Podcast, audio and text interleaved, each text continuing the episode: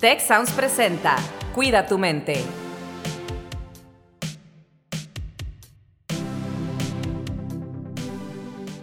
Hola, ¿qué tal? Les doy la más cordial bienvenida a un episodio más de su podcast Cuida tu mente. Mi nombre es Carlos Ordóñez y estoy aquí acompañado, como siempre, por Rosalinda Ballesteros. Rosalinda, ¿cómo te va? Hola, ¿qué tal, Carlos? Saludos a todos los que nos escuchan y pues muy eh, interesada en este tema que vamos a hablar el día de hoy. Nos acompaña Isaac Pérez, él es médico, graduado de la Escuela de Medicina del TEC y actualmente está cursando una maestría en psicología clínica con una especialidad en eh, terapia cognitivo-conductual. Isaac, bienvenido. Muchas gracias por acompañarnos en este importante tema que eh, tiene que ver con las adicciones. ¿Cómo sé si tengo una adicción? Bienvenido. Hola, muchas gracias. Nombre, este, muy agradecido de, estar aquí. Este, muy, eh, bueno, esto de, compartir sobre la salud mental es algo que, me gustó bastante. Y, pues el tema yo creo que nos da como que eh, lo más importante, cómo saber qué, es una adicción. Este, pues pudiéramos empezar, empezar definiendo una adicción y la forma este, es un, es un tema bastante amplio que tiene bastantes puntos de abordaje. Este, y por, para hacer este más simples voy a simplificarlo un poco. Y a mí me gusta conceptualizarlo con dos este, características bien importantes. Una es, este, y la más importante es, eh, yo tengo una adicción cuando tengo un comportamiento eh, que este, me está causando un problema eh, en mi funcionamiento. Y este es un criterio para muchísimas enfermedades mentales. Entonces, si yo tengo una alteración en el funcionamiento, ya sea social, académico, este, con mis relaciones con mi familia, con mis amigos, en el trabajo, por esta conducta que no puedo detener o intento detener y, sin, sin, sin, sin, este, sin lograrlo, esto sería como una de las cosas más este, específicas de la adicción. Este, y el segundo punto, em, que, esto ya es más de la terapia cognitivo-conductual, bueno, es, también está ahí, es estoy evitando algo. Esta conducta la hago para evitar algo. Este, este término se llama evitación experiencial eh, y es evitar una situación que me causa desconfort, evitar una emoción que me cause disconfort, este, y yo para eso utilizo mi comportamiento de fumar, tomar, eh, ver este, muchísimos videojuegos, eh, apuestas, pornografía, drogas. Entonces, con estas dos claves podemos identificar si tengo o no una adicción. Oye, Isaac, pues muchas gracias. Fíjate, eh, pues obviamente hay muchísimos, muchísimos tipos de, adicciones, ¿no? Tú ya mencionabas aquí casi una, una clasificación de las muchas adicciones que hay. Entonces, me, quiero pues poner un poco en el momento en el que estamos, que tal vez estamos algunas personas pasando por exámenes finales, en el caso de nuestros estudiantes, eh, también vienen periodos de graduaciones, vienen periodos de vacaciones y tal vez sean periodos en los que pues algunas de estas adicciones eh, puedan surgir o algunos excesos se puedan dar por motivo de, estos momentos, tanto de vacaciones como graduaciones, como presiones de exámenes finales o cosas así. ¿Cuáles serían, digamos, las, las recomendaciones que tendríamos que tener en mente durante pues, estos periodos, ¿verdad? Para que no vayamos a caer en una cuestión de esta, de esta adicción o qué tan fácil también es caer en una cuestión de adicción. Hablando de drogas, pues sé que hay algunas que son pues, más adictivas que otras. Em, ¿Qué nos recomendarías, Isaac? Sí, sí, sí. Este, aquí, eh, una cosa, otro término importante que, podemos este, mantener en mente es este, que como personas, pues una parte, como lo mencionas bien, hay, eventos en los que nos hacen este, tener más estrés y más emociones que no nos, no nos gustan. Y esto es parte pues, de ser una persona y vivir. ¿Cómo le hacemos nosotros para afrontar este tipo de situaciones? Eh, hay varias, varias teorías. Una de las más simples es que tenemos dos formas de afrontamiento. Afrontamiento enfocado en la emoción y afrontamiento enfocado en el problema. Este, entonces, es bien importante poder distinguir qué estoy haciendo, en cuál, en cuál estoy cayendo. retomando este punto de la adicción como una evitación, eh, podemos verlo también como un tipo de afrontamiento que se enfoca en la emoción. Me siento triste, no me quiero sentir triste, el alcohol me, este, me quita esta, esta tristeza, tengo estrés por los exámenes, este, estoy demasiado, demasiado estresado por los exámenes y la forma en la que yo lidio con el estrés es tal vez fumando marihuana este, o jugando videojuegos. Este es un tipo de afrontamiento enfocado en la emoción. Eh, entonces, eh, y por, por, ende también es un tipo de evitación. Entonces, ¿cómo le hago yo para, para, para poder darme cuenta y, no caer en esto? Pues primero reconociéndolo, que pues eh, es lo que estamos haciendo ahorita, dando un poco de información sobre esto. Entonces, ser bien, bien este, consciente de por qué estoy haciendo lo que estoy haciendo ahorita. Este, esto sería como mi, mi, tip, mi tip más importante. ¿Por qué estoy haciendo esto? Y eh, ¿me funciona o no me funciona? Que era lo que regresamos, eh, lo, que mencioné al principio. ¿Esta conducta me está causando un problema este, o no? Tal vez eh, haya gente en la que durante su vida le funcionó fumar marihuana antes del examen porque se relajaba y podía estudiar. Pero llegando a, situaciones ya más, este, digamos, en carrera, que las, cosas se ponen más exigentes, este, esta conducta, y bueno, si fumas marihuana mucho tiempo, de tus capacidades de atención y de memoria van a irse este, afectando bastante. Entonces, este comportamiento que tal vez te funciona al principio ya no te va a funcionar. Entonces, este, es tomar, tomar mucho esto en cuenta. ¿Cómo le puedo, o sea, qué, otros tips haya? Eh, la situación aquí es que porque, porque las adicciones son, son tan variadas, eh, el, el, tratamiento es súper específico este, podemos empezar definiendo adicciones las sustancias y adicciones eh, conductuales. Y las adicciones a sustancias tienen el agregado de que la sustancia en sí me está, me está eh, propiciando que esté consumiendo más por diferentes mecanismos. Este, y la sustancia en sí también me está afectando mi funcionamiento. Entonces, este, dependiendo de, de, cuál sea la situación, es como qué, qué tipo en específico, pero lo más importante yo creo es la observación observación en el presente. ¿Por qué hago esto? ¿Para qué lo hago? ¿Me funciona? ¿No me funciona? Oye, Isaac, ¿y si me doy cuenta o la persona se da cuenta que no le funciona? Pero entonces, como tú dices, a lo mejor la misma acción de las sustancias o eh, el mismo contexto bajo el cual suceden los comportamientos. Vamos a suponer que eh, la adicción a un videojuego y el número de horas que juegas ya hace que te genere un problema, tus relaciones sociales solamente son a través de los videojuegos, pero entonces te das cuenta que esto es un problema o te das cuenta que la sustancia es un problema, pero no tienes ni otra comunidad social en la cual interactuar, ni tampoco las habilidades para dejarlo por ti mismo, ¿no? Y entonces tiene que entrar una red de apoyo siempre o si hay autoestrategias que la persona puede hacer. Eh, justamente eso es un, punto muy interesante que, que, toma Rosalinda, porque tenemos en, psicología tenemos varias estrategias para abordar una adicción. Este, principalmente en adolescentes, lo que más evidencia tiene eh, es las terapias eh, familiares y que toman, toman el contexto de la familia y le ayudan este, con, una, con una red de apoyo tanto familiar en la escuela.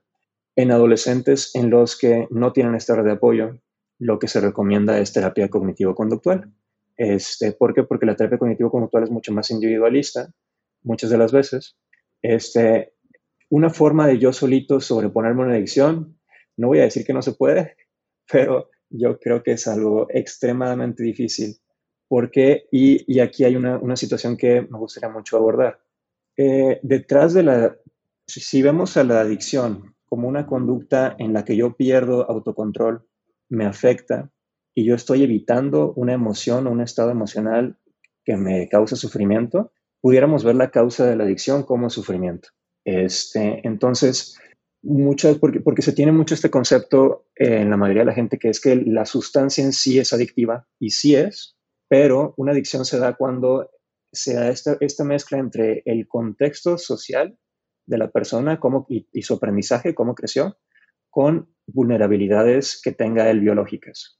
Este, hay personas a las que pueden consumir tal vez alguna droga un día y no les va a pasar nada, pero hay personas que ya que la consumen por la situación por su, y por su, por su cerebro, ahí se hace, se hace el trigger. Entonces, este, ¿qué es lo que pesa aquí más? El sufrimiento, cómo lo voy a tratar, tiene que ser a través de terapia la mejor forma. No, yo no puedo concebir una forma fácil y, y, y, y este, de la duradera de intentarlo hacer yo solo.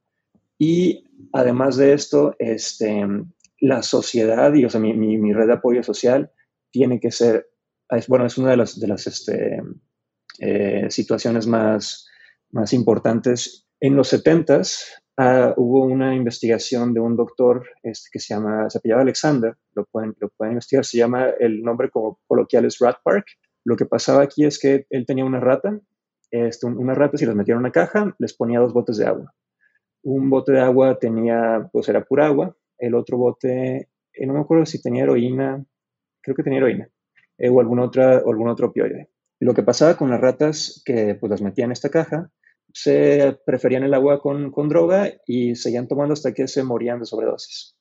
¿Qué pasaba si en vez de tener a la rata en esta caja, la ponía en un espacio grande con juegos de ratas, había más ratas donde podían socializar, podían jugar, podían eh, tener eh, este, relaciones? la, casi ninguna rata prefería tomar el agua con heroína. Y por aquí podemos regresar otra vez al punto del sufrimiento.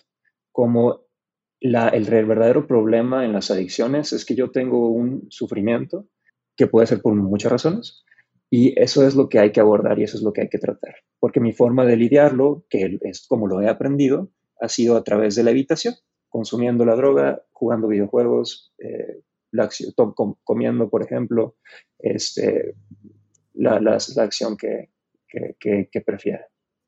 Oye, Isaac, pues qué interesante información nos compartes, fíjate. Y, me haces pensar en que hace poco tuve la oportunidad de platicar con, unos padres de familia, un padre y una madre de familia, que estaban muy inquietos por una, una adicción que me comentaban que tenía su hijo, que era el cigarro. Particularmente la, preocupación venía mucho porque em, el papá de una de esas personas había fallecido precisamente por cáncer de pulmón. Entonces, pues es algo que, lo tiene muy presente y que se preocupan por su hijo. Él les dice que solo fuma dos cigarrillos al día, ¿no? Pero no, no viven en la misma ciudad y, se preocupaban. Pero ya después platicando un poco más con la familia, me contaron un poco de la historia de, de este chico y había sido pues una persona que había experimentado bullying durante pues sus años más jóvenes, ¿no? De niño. Y este, ahorita es un joven pues ya de veintitantos, ¿no? Entonces, em, andaban preocupados por esto, pero ahorita que comentabas lo de los mecanismos de afrontamiento, ¿no? Esta, esta, esta forma de utilizar diferentes cosas como afrontamiento. El, lo que me contaban es que esta persona, este chico, este joven ahora tiene pues muchos amigos, se lleva muy bien y está socializando, y es justo lo que decías también ahorita, ¿no? Estar socializando, estar ahí como que tratando de aliviar ese tal vez sufrimiento, y yo no sé si, si tengo razón o no, ¿verdad? pero ahorita escuchándote me, me hiciste pensar en esto, de que a lo mejor está aliviando un sufrimiento que está cargando desde jovencito, y una forma de afrontarse a esto es pues a través del cigarro, porque pues a lo mejor en el medio en el que está le ayuda a socializar y es un poquito como que su barrera de que le ha permitido tal vez de cierta forma eh, juntarse, tener amigos, a lo mejor experimentar cosas que antes no había experimentado. Y me decían que cuando tocan el tema de dejar el cigarro, pues se pone muy a la defensiva, ¿no? Entonces, escuchándote, me quedaba yo pensando si pudiera hacer algo así como que, oye, es que este cigarrillo, pues yo lo utilizo más como mi armadura para enfrentarme, para protegerme, para, para afrontarme, como, para afrontar la situación, como tú decías, ¿no? Este, y no tanto como, pues, un vicio, una adicción así grave, ¿no? Pero no sé si se puedan dar ese tipo de conductas. Este, ¿cómo, cómo lo ves, Isaac? ¿Tú qué, qué opinas? Claro, no, súper de acuerdo contigo, este, súper de acuerdo contigo, Carlos. Sí, muy, de hecho, eh, se ha visto que la, el consumo de drogas se ha en un 65 80 y tantos por ciento en eh, eventos, o sea, en situaciones sociales o en compañía de los demás. De hecho, el peer pressure es uno de los factores de riesgo más grandes para el consumo de drogas. Eh, y aquí podemos, podemos verlo de esta forma. Eh, si yo no fumo, si yo no tomo, si yo no hago esta conducta, no soy parte del grupo y mi sufrimiento ahí sería yo no pertenezco. Entonces me conformo a las reglas del grupo, a las conductas del grupo, para sentir esta pertenencia y evitar esta sensación de, es que yo no, si yo no hago esto, no soy parte. Este, entonces, sí, en, muchos casos, por ejemplo, la gente que tiene ansiedad social, eh, oye, es que yo en las fiestas me siento muy ansioso, no puedo hablar bien, me siento que, tal vez como que no soy suficiente y tomo alcohol para calmarme esta sensación de que no, no soy suficiente y no puedo hablar con los demás. Y eh, si esta, este inicio, eh, si esta conducta se perpetúa, pues podemos terminar ahora sí en una adicción. Entonces sí, estoy 100% de acuerdo contigo, puede ser que en este caso sea algo muy similar. Oye, y por ejemplo, o sea, este punto donde yo me doy cuenta que me está causando un problema, eh, es un punto de, pues, eh, autoconocimiento, ¿no? Pero también hay situaciones donde los demás me dicen que es un problema, ¿no? Y hasta lo vemos en las películas, en las series de televisión. Y ahí yo tengo que tomar eh, una decisión, ¿no? O cómo puede, por ejemplo, alguien que está viendo un familiar o amigo que tiene un problema, ayudarle a tomar la decisión o a darse cuenta de que tiene un problema? Este, esta es una situación este, muy, muy difícil porque eh, también en, en, las adicciones em, hay todo este, eh, toda esta parte de, de, negación también puede haber, como en muchas otras, en muchas otras eh, como que más bien las etapas del cambio. Las etapas del cambio empezamos, podemos empezar por la negación. Este, entonces, si la persona que tiene el problema muchas veces no lo está viendo. ¿Y cómo le hago yo saber a esta persona que está teniendo un problema? Em, aquí aquí este es, un tema delicado. Este, por ejemplo, en la situación de padres e hijos, eh, pues se, presta más a, pues hay una relación en la que pues, el padre tiene la responsabilidad y pues hay, que, hay que hablar con el hijo, oye, es que estoy viendo eh, hay una, voy a, voy, a voy a meter una técnica que me gusta mucho, que es una técnica de la terapia dialéctico-conductual, que se llama Dearman, que es una técnica que nos ayuda cuando hay que hablar de una situación difícil. Entonces, la D es describir. Primero describo la situación, qué es lo que está pasando. Oye, eh, te estoy viendo que este, estás llegando bien tarde, no tienes permiso de llegar así de tarde, y no solamente estás llegando tarde, sino que estás llegando alcoholizado, y este, al día siguiente no quieres salir de tu cuarto este, y eh, tus calificaciones están... Es difícil aquí porque cuando queremos describirle una situación a alguien hay que intentar hacerlo desde, una, desde un ambiente, desde una perspectiva de no, de no juzgar. Este, nada más describir la situación como la estoy viviendo, cómo está pasando.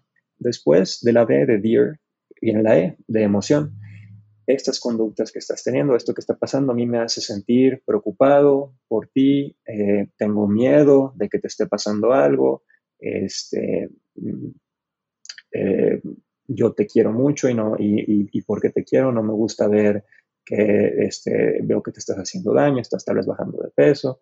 Eh, entonces ya describí la situación, ya dije cómo me siento, que eso también ayuda mucho a generar empatía en la otra persona al momento de que le explicas cómo te sientes, es más probable que te, te, te escuche. Este, y después de la dear, dear después viene la, la, eh, eh, la, A de asertivo. Aquí es donde decimos qué es lo que quiero. Oye, este, eh, me gustaría que fuéramos a platicar con un doctor, fuéramos a platicar con un psiquiatra, fuéramos a platicar con un, con un, este, con un terapeuta, este, para, pues, oye, ver si esto es un problema o, no, o qué está pasando, cómo podemos, cómo podemos este, mejorarlo.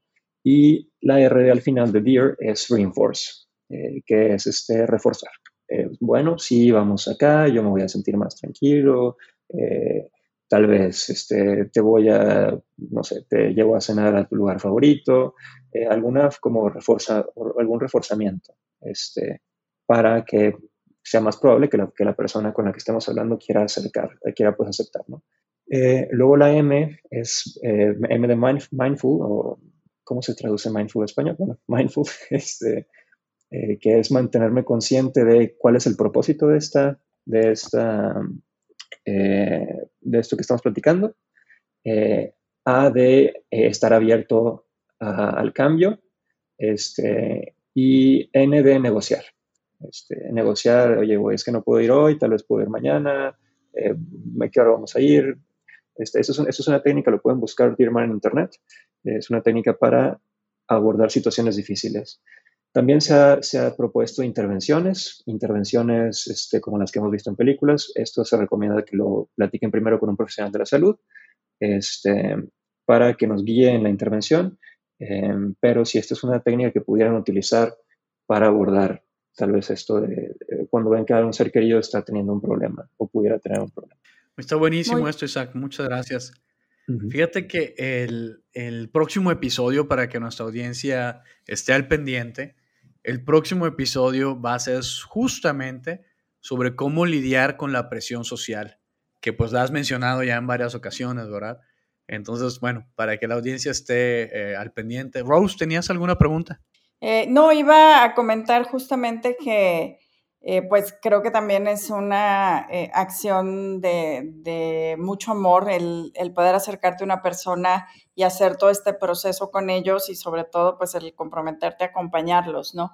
Y, una vez que la persona inicia el proceso, ya sea porque se da cuenta o porque sucede una intervención o un proceso como estos, la duda que, que, me quedaba a mí era, pues, ¿qué podemos hacer o cómo podemos ayudar cómo puede la persona ayudarse para no volver a, incidir en una adicción o para prevenir eh, nuevas situaciones, ¿no? Este, aquí es algo bien, bien difícil, este, porque de hecho eh, en la literatura se, ha batallado para definir cuál es el, porque una de las principales cosas que hay que hacer al principio es definir el propósito o el objetivo. Eh, muchas veces el objetivo es abstinencia total, cero recaídas, y esto no es muy, este, ¿cómo se dice? Es como muy, muy mágico tal vez, o sea, no es muy realista. Lo más probable es que haya recaídas. El, la sanación o la, la, curación no es, este, no es un proceso lineal, es un proceso que tiene altos y bajos. Las adicciones las podemos ver como conductas aprendidas este, y que están muy arraigadas y se hacen muy automáticas y es muy difícil, eh, es, es, algo difícil de trabajar, requieren tratamientos de, de varios tiempo y las recaídas pues son, son, son comunes. Este, ¿Cómo lo puedo yo hacer para evitar tener estas recaídas? Es importante porque también está esta concepción de, es que si yo recaí una vez ya fallé. También en las adicciones hay mucha, y en muchos padecimientos mentales está mucho esta, esta emoción de vergüenza diferenciamos la vergüenza de la culpa. La culpa es lo que yo hice está mal y la vergüenza es yo estoy mal. Este, entonces, si yo recaigo una vez, yo estoy mal, soy lo peor del mundo eh, y otra vez nos regresamos a las adicciones. Este, y, o volvemos a tomar, volvemos a la conducta adictiva. Entonces, es, es, importante como que mantener esta, esto abierto de que, bueno, es que es un proceso, puede que haya recaídas, este, vamos a trabajarlas si las hay. Una técnica que se usa es hacer un plan de seguridad en inglés se llama Safety Plan, pueden buscarlo también en Internet. Esto se usa muchísimo también como prevención de intentos suicida. Es de las intervenciones que más evidencia tienen ahorita. Es, y primero vamos a identificar cuáles son las situaciones y los triggers que tengo yo para, para mi conducta eh, adictiva. O, este, luego, cuando me llegue este trigger, qué es lo que yo, y, esta emoción y estas ganas, este, este urge, este sentimiento de querer o esta hambre de querer hacer esta conducta o tomar esto, eh, ¿cómo le hago para, para distanciarme o aceptar esta, esta, estas, estas, estas ganas de, consumir? ¿Qué puedo hacer? ¿De qué acciones puedo hacer? Salir a caminar y hablar con amigos. Es como ir una serie de, de, planes y hasta al final, pues, voy a hablarle a mi terapeuta o a mi psiquiatra. Este, entonces, el, un plan de seguridad eh, que se hace junto con tu terapeuta eh, es como una de las formas que tenemos para evitar recaídas. Este, entonces, sí. ¿Y, cómo ser red de apoyo?